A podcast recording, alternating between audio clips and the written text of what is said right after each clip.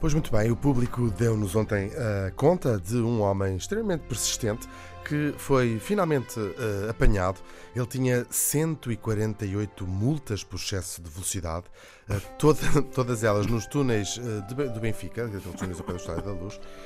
148? 148 uhum. multas. Elas começaram em 2017. Ele nunca tinha sido apanhado, uma vez ele tinha, o carro dele tinha matrícula estrangeira, espanhola, penso uhum. Mas foi finalmente apanhado. As multas somam o valor de 17 mil euros. Eu penso que provavelmente valem mais do que o seu uh, próprio uh, carro. carro. onde se deslocava uh, a esta alta velocidade. Vendendo um rim, se calhar a coisa paga-se. E vai ter agora que pagar estes 17 mil euros. Entre os vários comentários, eu vou destacar o engraçadinho Pedro Azevedo, que comentou: então se calhar estava a fazer a coleção toda.